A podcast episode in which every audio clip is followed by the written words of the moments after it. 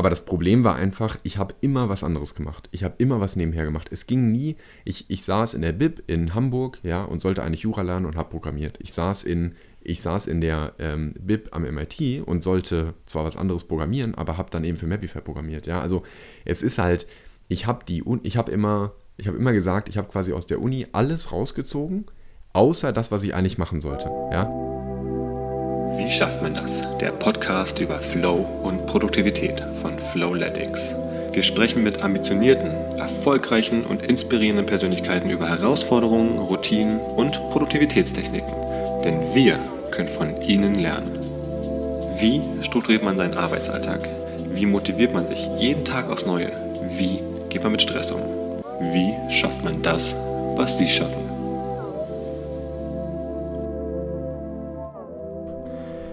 Herzlich willkommen zur vierten Folge von Wie schafft man das? Ähm, nach einer kleinen Winterpause geht es heute weiter mit einem neuen Gast. Ähm, ich bin David, mal wieder als euer Host, ähm, einer der Mitgründer von Flowletics, einer App, die euch ambitionierten Menschen hilft, produktiver mit eurem Stress und euren Herausforderungen auszugehen. Und heute habe ich einen anderen Startup-Gründer zu Gast, ähm, auf den ich mich sehr freue, dass wir miteinander sprechen können hier im Podcast. Ähm, wir haben uns durch meine Arbeit im Prinzip mit Fluidics kennengelernt, äh, haben uns dann mal getroffen, um uns auszutauschen über unsere Erfahrungen. Ähm, ich bin heute hier mit Patrick von Mapify. Ja, hi, freut mich sehr. Ähm, cool, dass es geklappt hat. Ich habe es gerade erwähnt, du, du bist selbst Gründer ähm, und baust mit äh, Mapify ein Reise, eine Reise-App auf. Du kannst ja mal kurz, ähm, vielleicht am Anfang kurz sagen, was, was ihr mit Mapify macht und dann können wir danach ein bisschen mehr vielleicht noch darüber reden, was so dein Werdegang bis hierhin war.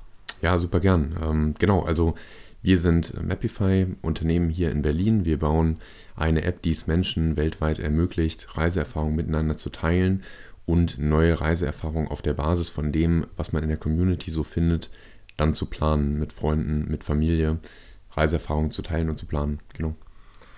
Cool. Und Mapify ist nicht dein, dein erstes Gründungsprojekt. Ähm, ich habe äh, einen Artikel gefunden über euch oder auch über dich. Ähm, da werdet ihr als Startup Wunderkinder bezeichnet ähm, in, im Rahmen eurer neuesten Finanzierungsreihe.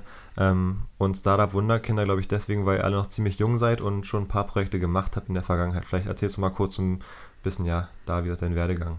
Ja, super gern. Ähm, genau, also ich bin 24, bin sogar einer der Älteren bei uns im Team. Äh, mein Bruder ist zum Beispiel 20 Jahre alt, David, einer meiner Mitgründer, auch 20. Wir haben schon sehr, sehr früh angefangen, kommen ursprünglich aus Kassel in Zentraldeutschland und Nordhessen, ähm, sind da zur Schule gegangen und haben im, äh, schon im, während des Abiturs ein Unternehmen gegründet. Das war damals eine soziale Marktplattform online für Schulbücher. Da gab es noch nicht so viel in dem Rahmen. Facebook hatte noch nicht so wirklich diese Verkaufsgruppen und ähm, ja, auch eBay Kleinanzeigen war jetzt nicht so der absolute super Kanal, um Schulbücher zu verkaufen. Und das ist dann aber in Kassel plötzlich sehr groß geworden als Online-Marktplatz und dann haben wir dort auch andere Sachen, dann wurden da auch andere Sachen verkauft von Schülern und Studenten. Wir haben daraus unser erstes IT-Unternehmen gemacht. In dem Rahmen habe ich dann auch während der Schule Programmierung gelernt. Wir haben Magnus ins Team geholt, der heute unser CTO ist und seitdem eigentlich immer alle technischen Projekte bei uns verantwortet hat. Und wir haben dann nach der Plattform, die hieß That's My Market, eine Medienagentur namens Wonder Factory gegründet und ein Logistik-Startup namens Esento. Die Medienagentur haben wir irgendwann dann etwas auf Eis gelegt, weil wir einfach nicht mehr die Zeit hatten, ähm, wenn als wir mit Webify angefangen haben. Und Esento als Logistik-Startup gibt es noch, aber wir machen da jetzt heute keine Entwicklung mehr. Aber wir haben ähm, schon einige Unternehmensprojekte gehabt, die auch neben vielen anderen Projekten, die jetzt nicht so erfolgreich waren, sind diese Projekte ziemlich erfolgreich gewesen und wir haben dann dort und damit auch so das erste Kapital äh, verdient, um Mapify im ersten Jahr zu finanzieren und dann eben eine Finanzierungsrunde abzuschließen und jetzt Vollzeit daran zu arbeiten. Aber genau, und weil eben einige aus unserem Team so jung sind, ähm, genau, äh, glaube ich, gab es diese Headline. Äh, aber wir haben eben auch schon sehr, sehr früh angefangen.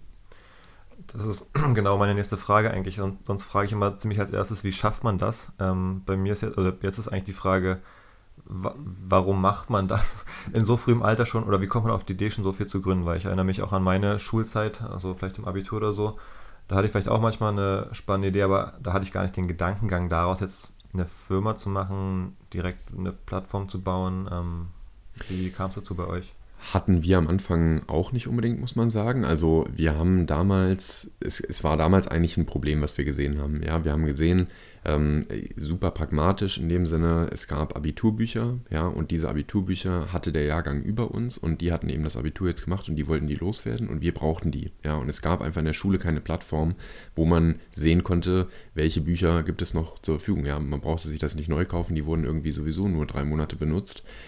Und damit haben wir, wir haben überhaupt nicht angefangen mit einem Unternehmenshintergrund quasi, sondern wir haben gesagt, lass uns doch mal so eine Plattform bauen. Am Anfang war das eine Facebook-Gruppe, ja, wo man einfach reinposten äh, konnte. Die hatte einen Namen, äh, die hatte irgendwie eine Marke und ein Logo. Ähm, und dann ist daraus, äh, dann haben wir gesehen, jetzt wird das größer in Kassel und jetzt wird das irgendwie bekannter. Und ich muss ehrlich sagen, meine Eltern haben beide keinen unternehmerischen Hintergrund. Ich habe mich schon oft gefragt, woher das genau kommt. Ähm, dass ich dann zusammen mit einem Kumpel, ich hatte damals äh, Mitgründer, ist heute mein bester Freund, hat aber sich dann für ein Medizinstudium entschieden. Ähm, und ich bin eben weiter auf der IT-Laufbahn geblieben.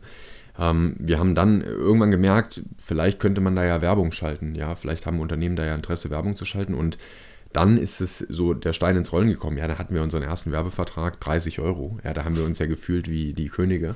Ähm, aber das war natürlich nichts. Aber man hat plötzlich gemerkt, okay, diese Plattform hat vielleicht so ein wirtschaftliches Potenzial. Und dann muss man sagen, ist es, wo die Entscheidung dann genau herkam, weiß ich auch nicht ähm, und kann ich irgendwie auch heute schwer sagen. Aber vielleicht hatte ich ähm, einfach ein, ein, Gefühl, so das Projekt eben weiterzuführen und, und ähm, daraus ein Unternehmen aufzubauen. Und dann ist es entstanden. Ja. Und am Ende muss man sagen, ist das wahrscheinlich das Projekt, mit dem ich bisher vergleichsweise am allerwenigsten verdient habe.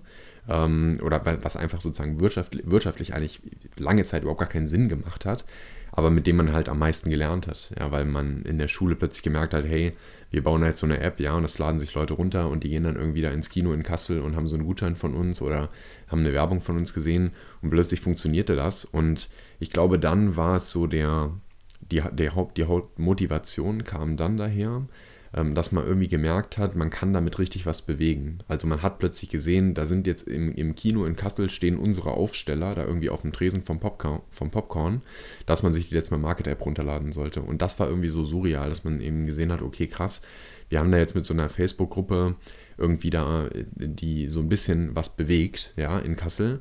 Ähm, und das Projekt ist nie über die Stadt hinaus gewachsen, aber ich glaube, in dem Moment, wo man so gemerkt hat, okay, ich lerne da extrem viel mit und ich kann da so was, was bewegen in der Welt, sage ich jetzt mal, ja, auch wenn es sehr auf einem super kleinen Rahmen war, das war so der Moment, wo man, wo, was mich, glaube ich, motiviert hat, das langfristig zu machen. Und du hast ja danach weitere Sachen. Woher kam es, dass du gesagt hast, nach dem einen Projekt ähm, immer wieder neue Sachen anzufangen, die ja auch wirklich andere Sachen jedes Mal waren, war es dann das Gefühl, okay, jetzt habe ich ein bisschen verstanden, wie die Funktionsweisen sind, jetzt habe ich ein neues Problem im Kopf und weiß schon so ein bisschen, wie ich da vorgehe?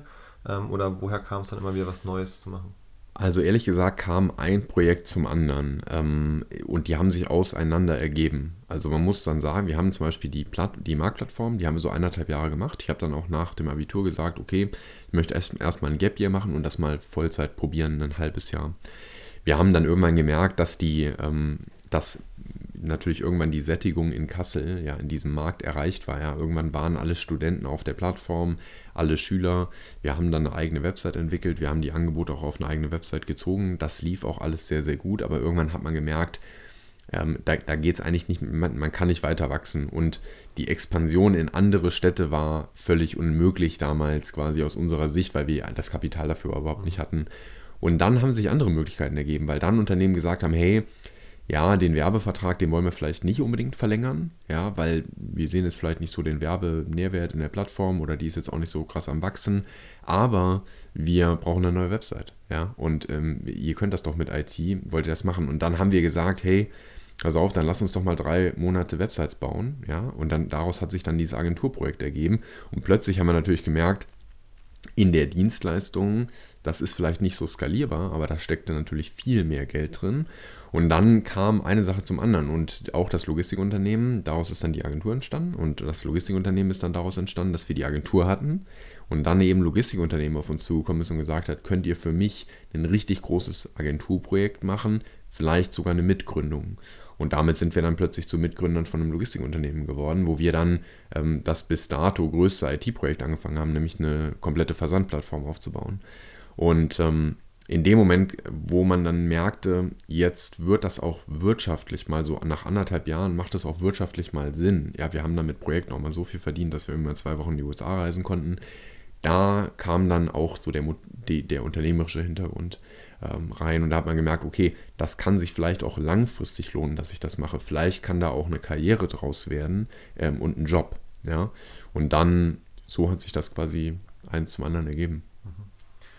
Du hast gerade gesagt, ihr wart in den USA ab und zu, du hast ja in den USA auch studiert, ähm, an recht renommierten oder prestigeträchtigen äh, Universitäten. Ich glaube, Stanford, MIT, auch in Harvard, das findet man alles in deinem Lebenslauf. Ähm, wie kommt es dazu, dass man so einen Schritt geht oder das auch schafft, dass man dann ähm, ja, an solchen Universitäten zu studieren?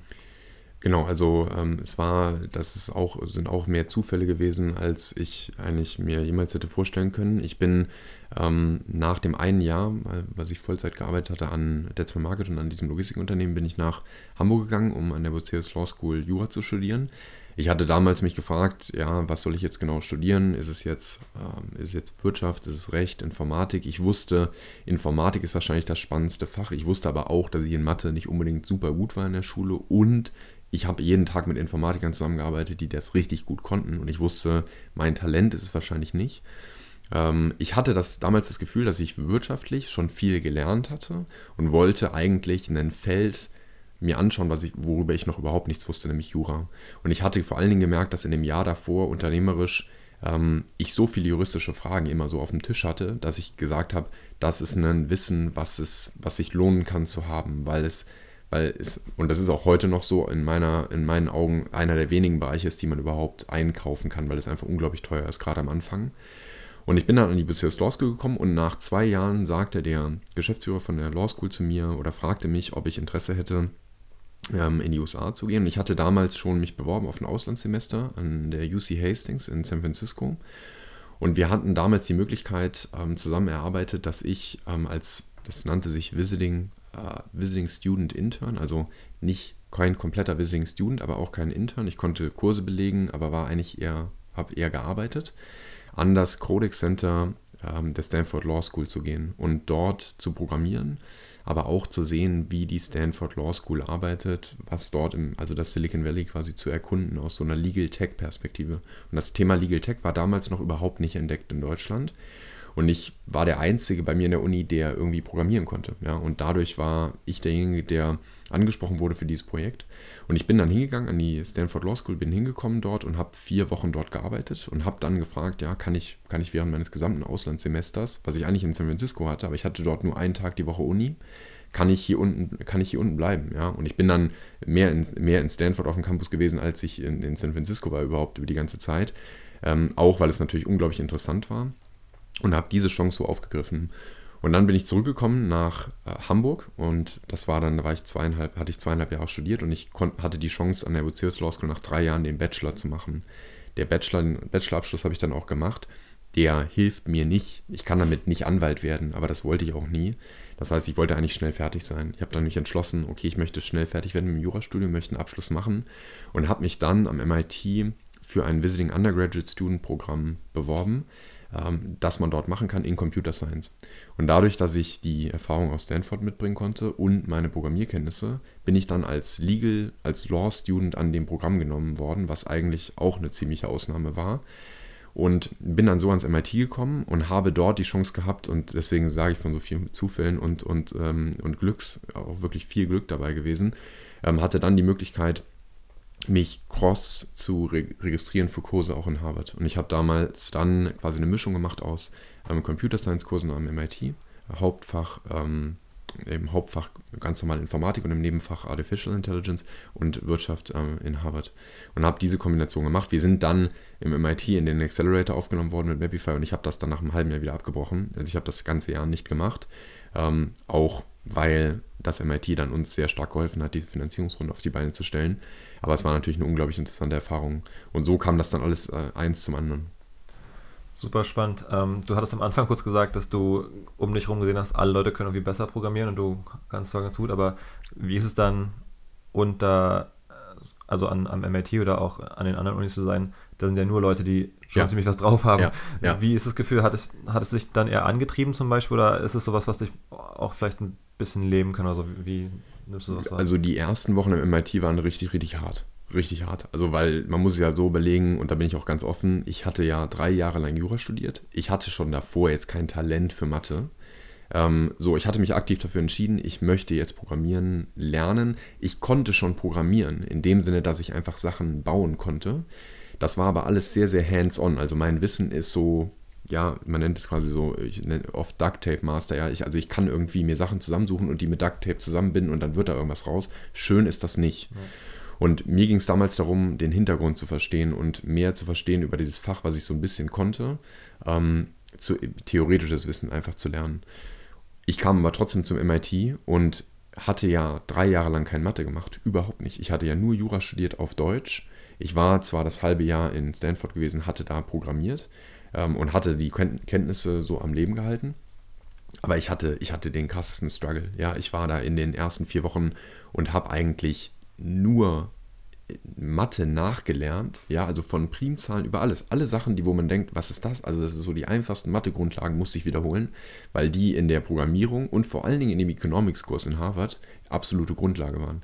Das heißt, die ersten vier Wochen habe ich extrem gestruggelt, aber es war dann eben auch so und ich hatte glücklicherweise viele Freunde, die aus dem Finance zum Beispiel kamen, die ganz, andere, ganz, ganz anders da aufgestellt waren, die mir dann geholfen haben, ja, und die mir einen Input gegeben haben und so habe ich ihnen dann bei der Programmierung geholfen, ja, und also glücklicherweise die Environments da sind ja sehr, sehr hart und es gibt da auch sehr, sehr viele Menschen, die damit extrem strugglen, mit dem Druck, der da herrscht. Ähm, und den habe ich auch gespürt da. Man muss sagen, bei mir war es glücklicherweise ja so, dass ich wusste, ich habe meinen Abschluss in Deutschland eigentlich schon. Das heißt, ich mache das jetzt hier, weil ich mich persönlich weiterbilden will. Andere bei mir in der Klasse, die mussten alle diese Dinge bestehen, weil das um deren Abschluss ging und weil die dafür wahrscheinlich nochmal pro Semester das Fünffache zahlten wie ich.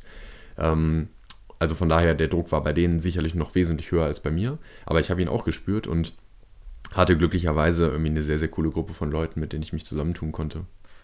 War es der Druck, der dich dann stark angetrieben hat oder ist es so auch dann stark diese intrinsische Motivation, dass du das lernen wolltest, auch inhaltlich einfach? Also kannst du das irgendwie so...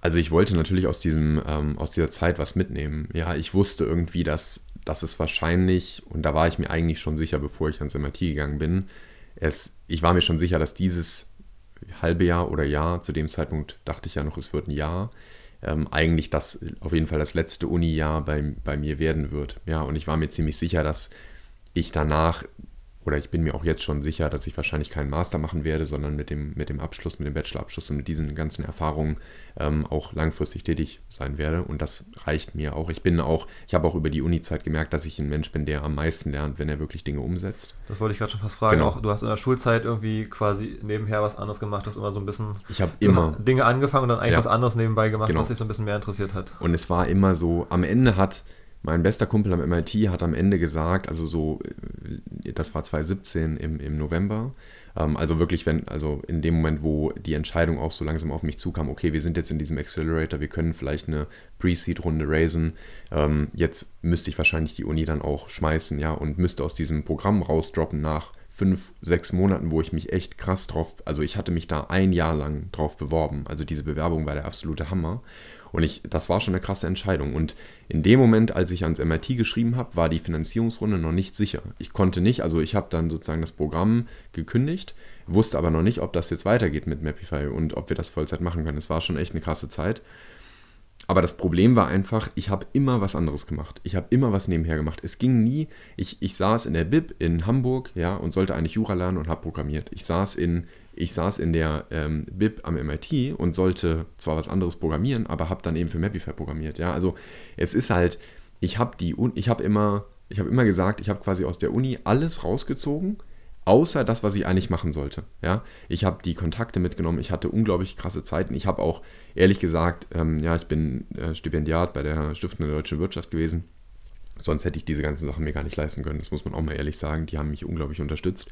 Aber ich habe eben immer unglaublich viele Erfahrungen mitgenommen und vergleichsweise wenig studiert. Und das hat aber trotzdem natürlich dann dazu geführt, dass ich in den Studierphasen extrem Stress hatte, weil ich halt ich wusste ja selber, dass ich mir eigentlich quasi von meiner Effektivität her immer so ein bisschen ins eigene Bein schieße, weil ich halt Sachen mache, die ich liebe und die ich machen will und für die ich brenne, aber die Sachen, die ich eigentlich machen muss, eben vernachlässige. Und irgendwann sagte dann auch der beste Kumpel von mir äh, am MIT, sagte dann so, Patrick, ganz ehrlich, ich habe das jetzt ein halbes Jahr hier gesehen. Du bist hier in einem der anspruchsvollsten University Environments, die es wahrscheinlich auf der Welt gibt du arbeitest den ganzen Tag an diesem Projekt, du, du, es bringt nichts. Mach, ne? Also mach es einfach jetzt Vollzeit und hör auf mit der Uni. Genau, warum hast du, du hast gerade gesagt, du hast dann schon auch wertvolle Sachen aus, der, aus dem Studium auch rausgezogen, aber warum hast du es dann überhaupt gemacht? Also ist es so ein bisschen, dass man so dieses, ich weiß nicht, ist nichts Deutsches vielleicht, aber so dieses Gefühl hat, man muss einen Abschluss machen, so, trotzdem man vielleicht merkt, man könnte auch einfach mit so einem nach dem Abi einfach irgendwie mit seiner Agentur für immer Geld verdienen, so nach dem Motto, ohne jemals ein Studium zu machen?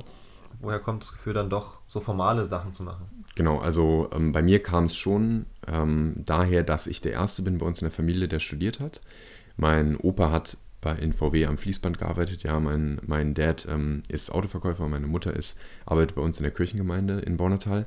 Und ich bin ja damals an die, ähm, und, und mein Vater macht seinen Job in Kassel als Autoverkäufer extrem gut, ist sehr erfolgreich für seinen Beruf.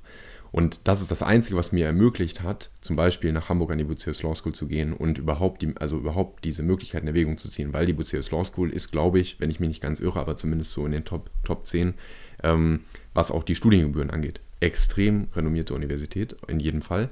Ähm, und deswegen wollte ich auch dahin und diese Challenge annehmen, ähm, aber eben hat auch Studiengebühren. Ja, ich habe Glück, bin glücklicherweise Stipendiat gewesen, auch mit diesem Hintergrund, dass ich eben der Erste bin aus der Familie, der studieren darf. Bei den ex, diese externen quasi Unterstützer will man ja dann auch nicht irgendwie genau. wiederum enttäuschen oder hängen lassen oder. Ganz genau, ganz genau. Und letztendlich ging es mir darum, und das habe ich schon auch gemerkt, ich glaube, es, ich glaube, man kann sehr, sehr viel im Leben schaffen, indem man hart arbeitet. Und das ist meine Grundphilosophie. Ich arbeite 16 Stunden am Tag, ja, und, und, ähm, und das mache ich auch, weil ich extrem viel Spaß an meiner Arbeit habe, sonst könnte ich das gar nicht machen.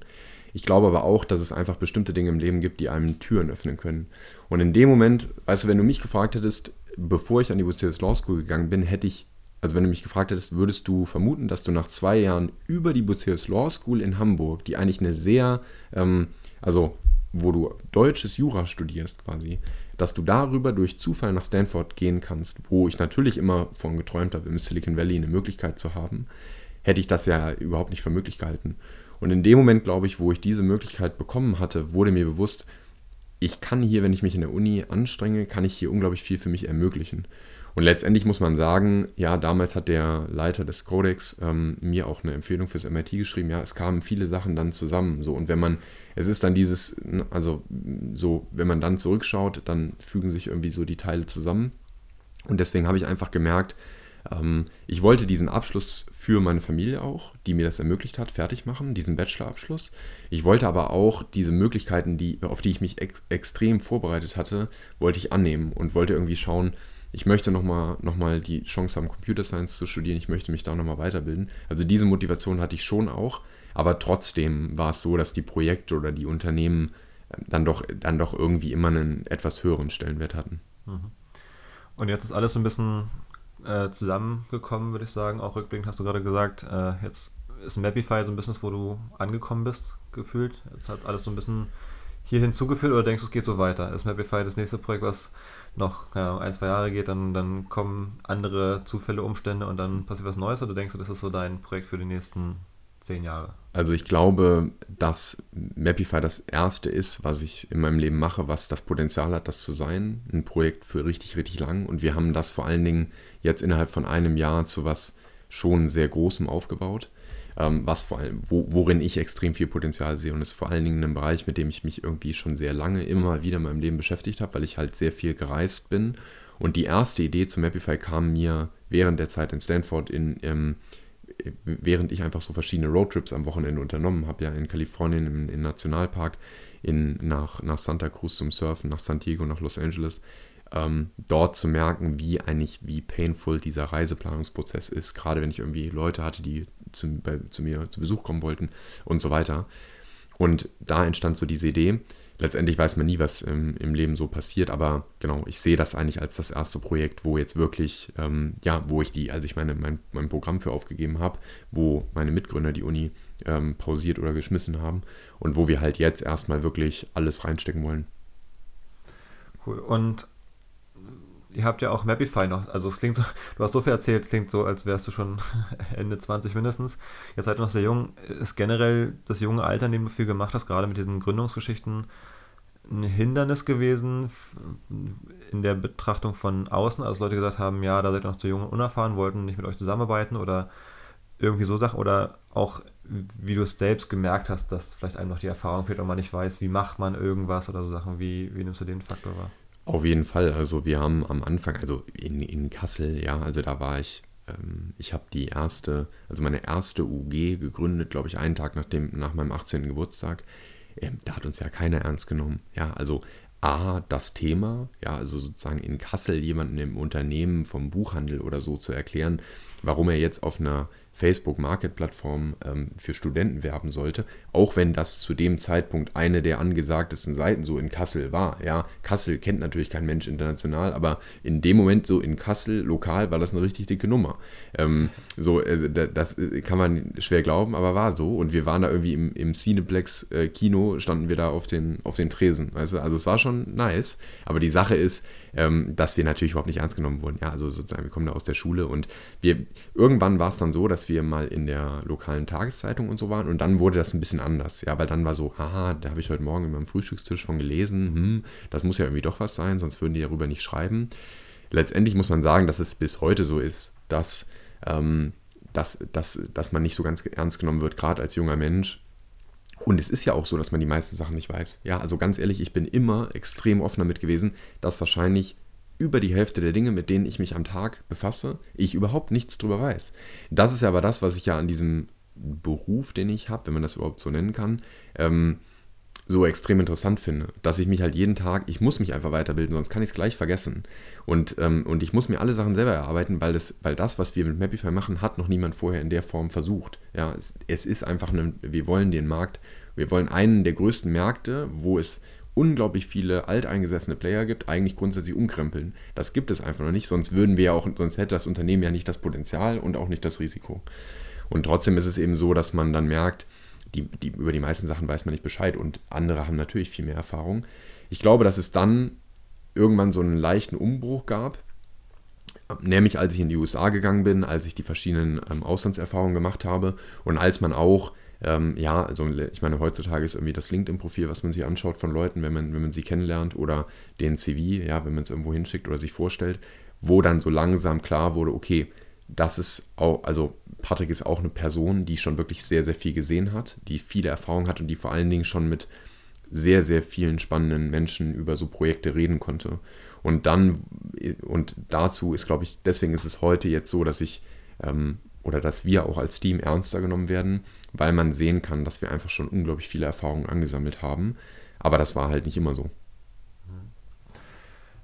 Ist es dieses neue Sachen lernen und jeden Tag was machen.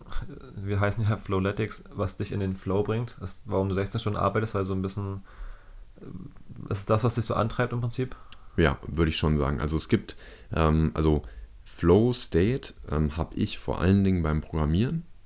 Ähm, wenn ich, also das ist so eine Sache, die kann ich heute leider nicht mehr so viel machen. Ich muss auch ehrlich zugeben, ja, also ich sage jetzt Programmieren, wenn ich jetzt mich mit unseren Engineers vergleiche, ich muss schauen, ob das Programmieren wirklich ist. Ja, also von daher, ich bin da auch, bin da extrem ehrlich, das ist, ähm, ich bin da, ich kann das, ich verstehe das auch. Ähm, die richtig, richtig schweren Sachen bei Mapify, die programmiere ich nicht und das könnte ich auch nicht. Ja, aber ich glaube, das Wichtige für meine Position hier im Unternehmen ist, dass ich verstehe, dass ich diese ganzen Vorgänge verstehe, die da ablaufen. Letztendlich, ähm, wenn ich mich dann trotzdem mal wieder an der Programmierung versuche, komme ich in einen ziemlichen Flow rein, weil es einfach unglaublich interessant ist. Also man, man sitzt halt stundenlang vom PC und man vergisst die Zeit und, ähm, und schreibt halt diese Seiten, ja, und, und baut diese Dinge zusammen und sieht dann auch direkt, wie die sich in, wie die in Wirklichkeit werden. Also ich glaube, dieses extrem schnell Ergebnisse sehen, ist auch das, was da extrem helfen kann. Total, ja. Das direkte Feedback, das, also genau. man, man kennt es aus Computerspielen, daher kommt viel. Ja. Da hast du auch immer direkt ein Feedback, ob keine Ahnung, du schmeißt irgendwas und ob es dann reingeht und einen Punkt bringt oder nicht. Genau, genau. Und das ist, das ist auch, das sehe ich eigentlich auch genauso bei der Programmierung. Das ist, so funktioniert das bei mir auch. Und ich glaube, dass dann so im Allgemeinen einfach die Motivation schon daher kommt, dass man diese Challenges hat, dass man aber auch es einfach schaffen möchte. Ja, das, also letztendlich muss man ehrlich sagen, ich glaube, und das ist, das wird, glaube ich, jedem Unternehmer gewissermaßen so gehen, vieles von der Motivation kommt auch daher, dass man unglaublich oft gesagt bekommt, dass es nicht funktionieren wird. Das muss man einfach auch so sagen. Ja, man kämpft ja für eine, man kämpft ja für eine Vision, die man hat, wo man zeigen möchte, dass es funktionieren kann. Man weiß, es kann sein, dass es nicht funktioniert. Ja, also da, so, so, so kann ja niemand sagen, also sollte man zumindest in meinen Augen nicht sein. Man sollte sich immer bewusst werden, ich glaube, das hat auch viel mit Bodenständigkeit zu tun, dass jeder irgendwie nur ein Mensch ist und jedes Projekt, ja, man kann ein Projekt haben, was funktioniert und eins, was nicht funktioniert. Aber ich glaube, es gibt einen, einen Punkt, an dem man von einem Projekt so enorm überzeugt ist, dass man bereit ist, extrem viel dafür zu tun. Und wenn man das, wenn man an dem Punkt angekommen ist, und damit bin ich bei Mapify schon seit Jahren jetzt, ähm, dann ist man auch bereit, dafür extrem viel zu, zu arbeiten, um eben zu zeigen, ja, wir können das schaffen. Und ich glaube auch, dass man irgendwann an einen Punkt kommt, wo man realisiert, dass wenn man diesen Glauben hat und den behält, dass auch nahezu alles möglich ist.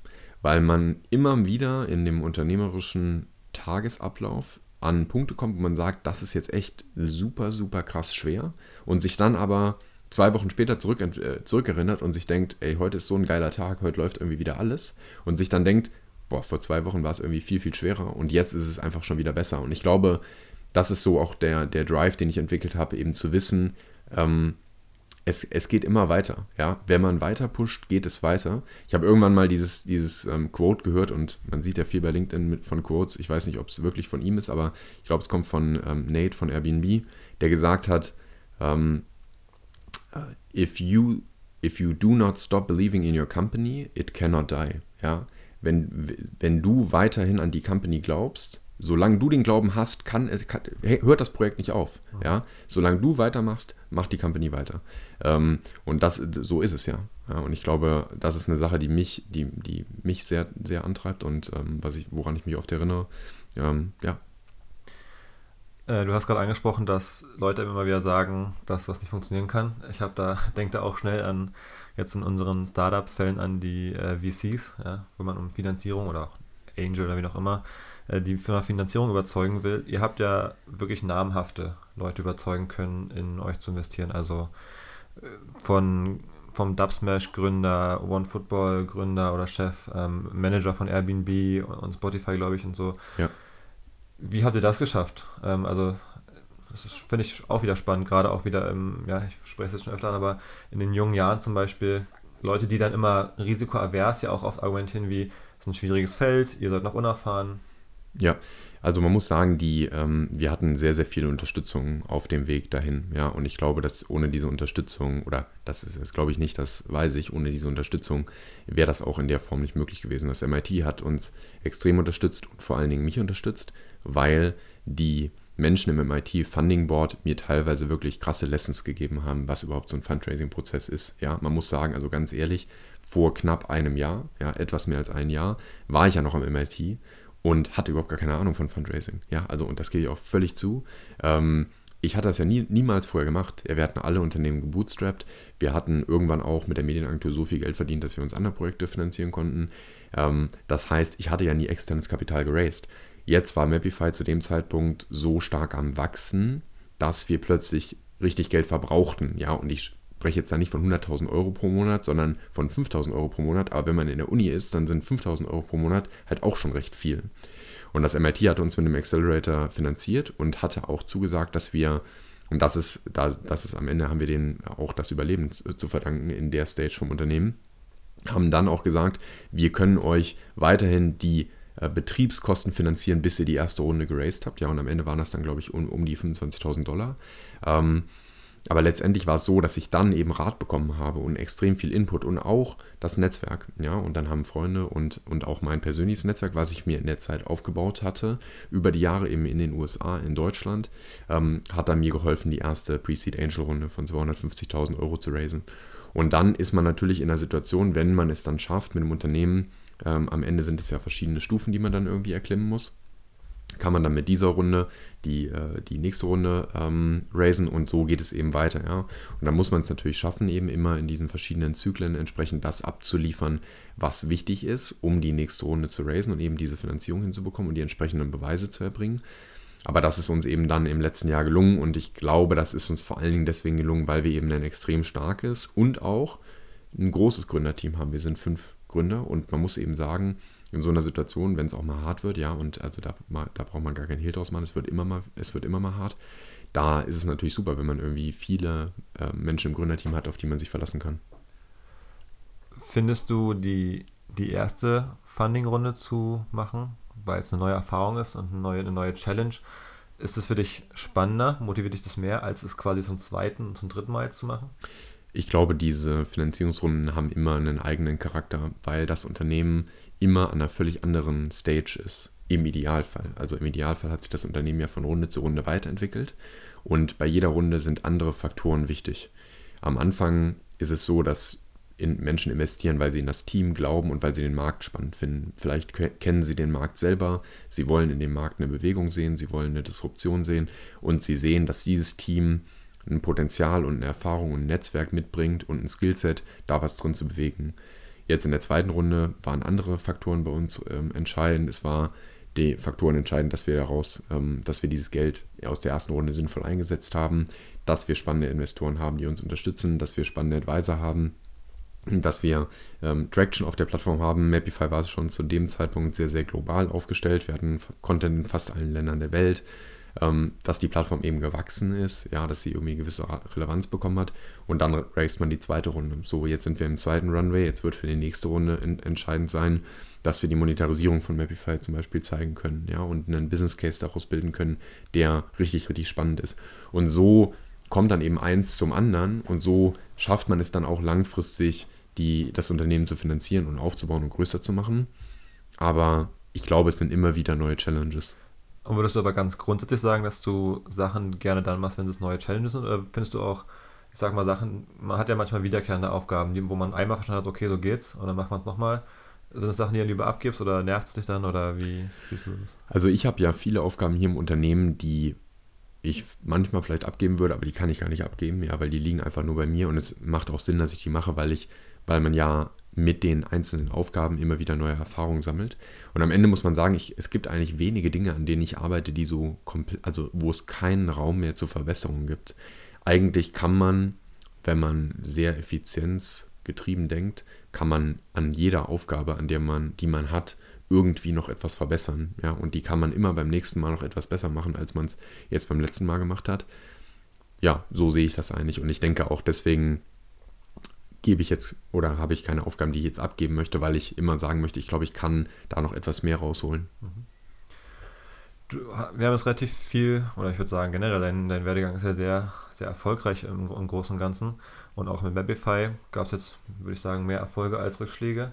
Ähm, aber es gibt ja auch Rückschläge, logischerweise. Ja. Wir haben jetzt gerade auch kurz vor dem Gespräch noch, oder vor, vor der Aufnahme noch über, ja, sprich mal über, über Wettbewerber, ja, die vielleicht auf den Markt kommen, dann sieht man, die, die launchen irgendwas was man vielleicht auch machen wollte oder kriegen eine andere Finanzierungsrunde, die, die größer oder so ist, wie man sich das eine vielleicht vorgestellt hat.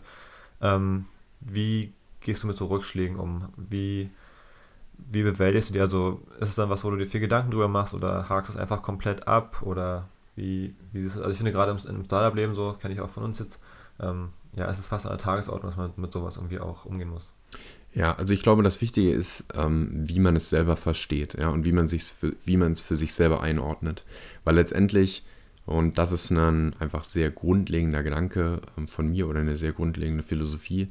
Ähm, ein Rückschlag heißt ja, dass man irgendwie zurück, sich zurückbewegt hat, ja, so, oder zumindest das, da steckt das Wort zurück irgendwie ja gewissermaßen drin. Ähm, die meisten Dinge, die man wahrscheinlich als Rückschlag versteht, sind eigentlich gar kein Rückschlag, weil ob ich jetzt heute einen neuen Competitor entdecke, entdecke oder ob ich irgendwie eine Challenge im Programmieren habe oder ob ich irgendwie ähm, einen Bereich habe, der, der schwieriger funktioniert als erwartet. Ich bin immer noch wahrscheinlich an, an meiner jetzigen Position ändert sich nichts. Ich, es ist nicht so, dass wir jetzt irgendwie zurückgeschlagen wurden. Die, die Perspektive ähm, ändert sich wahrscheinlich genau. ein bisschen. Du, du, denkst auf einmal, du hast das Gefühl, du siehst auf einmal einen größeren Ausschnitt vom Bild und merkst, ah, ich stehe ja doch gar nicht schon. Genau, da. also die, die, das Einzige, was, und deswegen glaube ich, und das ist ein grundlegendes Mindset, was einem sehr, sehr hilft, es ist eine Challenge. Es ist eine neue Challenge, die man nicht gesehen hat vorher. Ja? Ich glaube nicht, dass es ein Rückschlag ist. Die meisten Dinge, die man als Rückschlag verstehen würde, im Sinne von, jetzt hat mich etwas zurückgeworfen, sind gar kein Rückschlag. Das ist keine Zurückentwicklung. Man ist immer noch genau an dem Punkt, an dem man war, aber es gibt, das Bild ist größer geworden und man, man sieht eine neue Challenge. Letztendlich ist es aber so, dass es nichts an der Situation ändert, in der man sich befindet und wie gut die ist. Ja, die ist immer noch genauso gut wie vorher. Man muss eben jetzt nur sich auf eine neue Umgebung einstellen.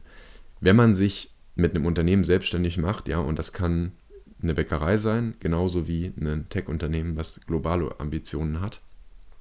Das sind beides extrem schwierige Unterfangen. Ja, Bäckerei könnte ich wahrscheinlich niemals äh, eröffnen. Ähm, dann muss man, dann rechnet man sowieso damit. Wenn man sich dann wundert, dass es Competitor gibt, dass es irgendwie Finanzierungsrunden gibt, dass es Challenges gibt, dann braucht man damit ja gar nicht anfangen. Und am Ende muss man sagen, wenn es Competitor gibt, dann heißt das, dass der Markt, in dem man unterwegs ist, ein extremes Potenzial hat, weil man nicht der Einzige ist, der da irgendwas drin sieht. Dann kann man sich hinsetzen und sagen, wir ärgern uns jetzt über den Competitor oder wir freuen uns darüber, dass unser Markt heute ein Stück relevanter geworden ist. Zum Beispiel, wenn ich jetzt heute, wenn ich jetzt heute eine, eine Frage zu einer, zu einer Competition habe oder zu einer Finanzierungsrunde zu einer anderen. Ja, das ist alles eine Frage des Framings für sich selber. Das Wichtige ist, dass man letztendlich motiviert dabei bleibt und sagt, wie, was kann ich daraus positiv ziehen?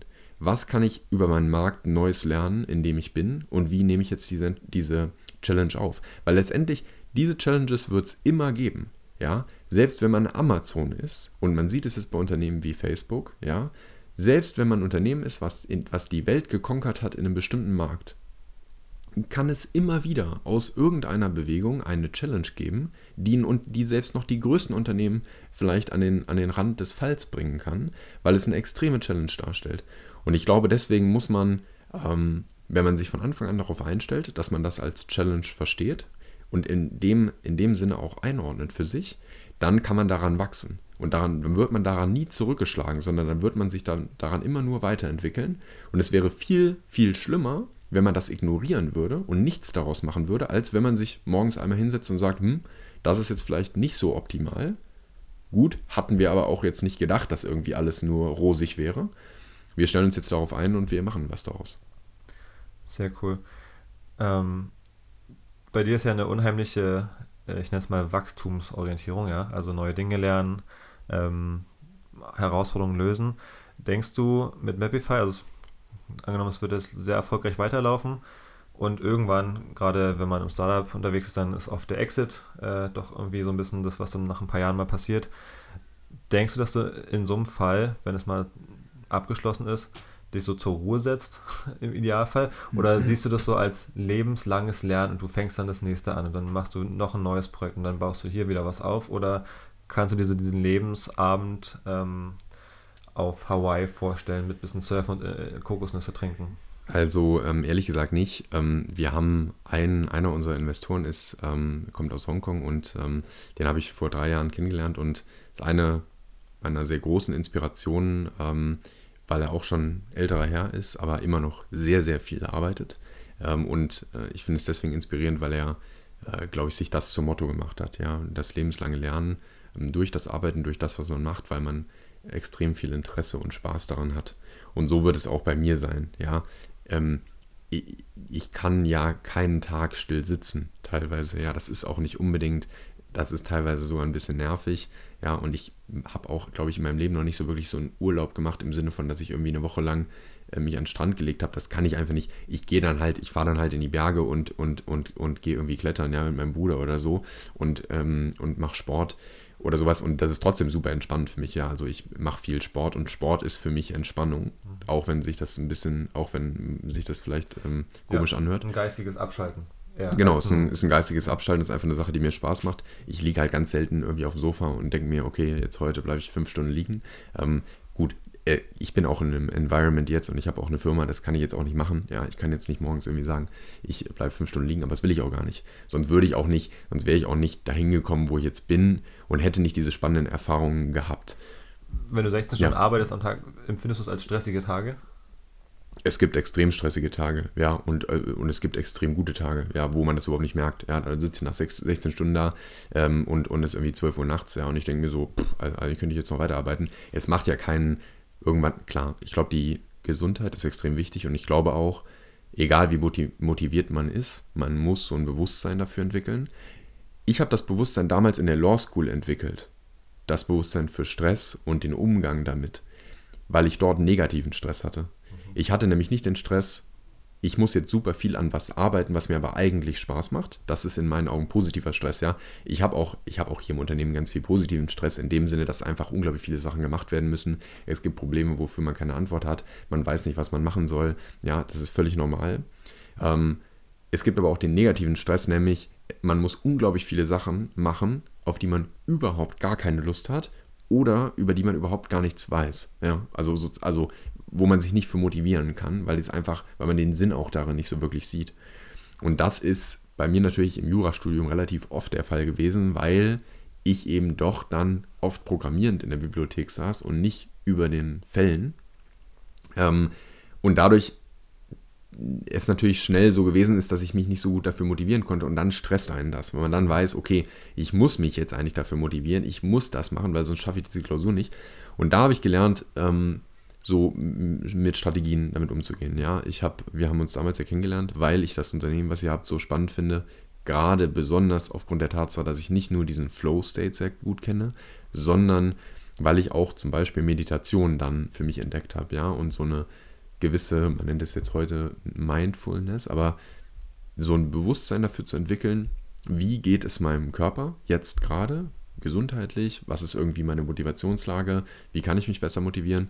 Das ist, glaube ich, extremst hilfreich. Das kann einem richtig weiterbringen, weil man dann plötzlich auch in der Lage ist, auf sich selber zu hören und zu sagen, so ganz ehrlich, du hast heute einen extrem schlechten Tag gehabt, ja, ähm, der war irgendwie extrem anstrengend. Jetzt gehe lieber ins Bouldering Gym und mach irgendwie noch eine drei Stunden Workout. Ähm, das wird, da wirst du dich irgendwie be morgen besser mitfühlen, als wenn du jetzt noch drei Stunden arbeitest und vielleicht nicht mehr so viel schaffst. Ja. Total. Und du, du sprichst gerade eins der ganz zentralen Konzepte von uns eben auch an mit dem äh, positiven und negativen Stress, ist der Eu-Stress, der positive und der Distress, der negative Stress. Ähm, ja, der ganz entscheidend dafür ist, wie man Stress oder dieses viel zu tun haben wahrnimmt. Ähm, und ich glaube, du hast äh, ganz viel angesprochen, woran man sieht, wie du für dich Stress einordnest und warum für dich eben wahrscheinlich viel mehr von diesem Eu-Stress ähm, existiert in den Sachen, die du im Leben machst oder dir die auch in dein Leben reinpackst, die Sachen, die für dich quasi dann diesen positiven Stress verursachen, ähm, der dich antreibt, wo man ganz viel schaffen will und du auch ganz viel schaffst.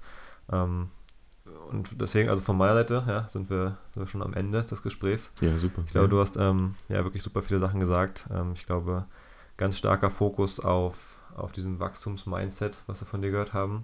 Ähm, fast anders als in, den ersten Folgen, würde ich sagen, wo es viel um auch Leichtigkeit ähm, und, und Fokus und solche Sachen ging. Mhm. Ähm, deswegen fand ich super, dass wir da heute mal so einen, so einen anderen Schwerpunkt hatten. Ja. Ähm, vielen, vielen Dank für deine Zeit und für den ganzen spannenden Input.